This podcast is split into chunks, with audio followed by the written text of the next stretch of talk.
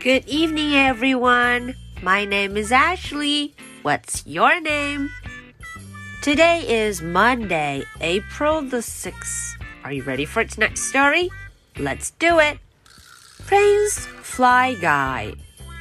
小朋友们晚上好，我是 Ashley，又到了周一绘本故事的时间啦。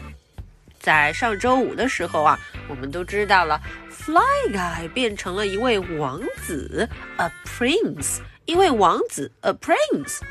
嗯，他呀飞着就去了黑暗城堡，He flew to the dark castle。哦，不知道今天他又会干什么？我们一块瞧瞧吧。Prince Fly Guy Chapter Two。At the dark castle, said Buzz, the handsome prince ate cold porridge. What if he kissed a frog? I've got it! He rescued a beautiful princess. But a giant lived in the dark castle. All right, let's see what the story is about. 我们瞧瞧刚才 Ashley 读的这个 Chapter Two 第二章讲的是什么内容呢？Chapter Two At the dark castle, the handsome prince ate cold porridge. 哦，我们的小作家 Buzz 继续写道：“他说啊，在这个黑暗的城堡 （Dark Castle） 黑暗的城堡中啊， 嗯，这位英俊潇洒的王子他吃什么？哦，他在喝呃冰冷的粥 （Cold porridge）。” cold porridge。不知道 Fly Guy 感觉如何？Yucks！嗯，看来 Fly Guy 并不喜欢。Cold porridge is not good. What if he kissed a frog?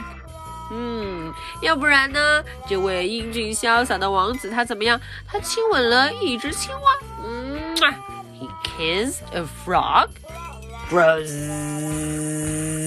哈哈，看来 Fly Guy 也不喜欢。I've got it! He rescued a beautiful princess.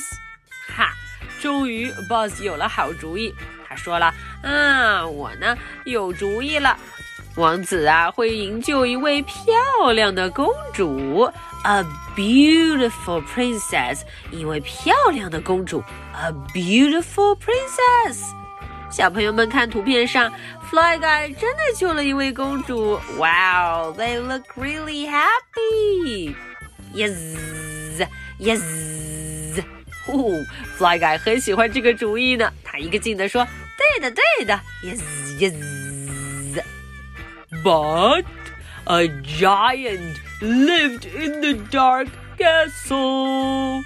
呃哦，可是啊，在这个黑暗的城堡里住着一个巨人，a giant，一个巨人。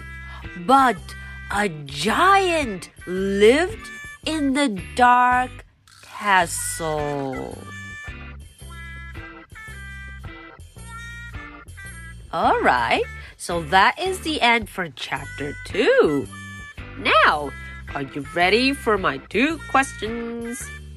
Question number one What did Fly Guy do in the dark castle? 哎，Fly Guy 呀、啊，在这个黑暗的城堡里面干了什么？What did he do? Question number two. Who else lived in that dark castle? 哦，这个黑暗的城堡里面还住着谁呢？do you know the name of that person lived in the dark castle? Okay, so this is the story for Monday, April the 6th. My name is Ashley. What is your name?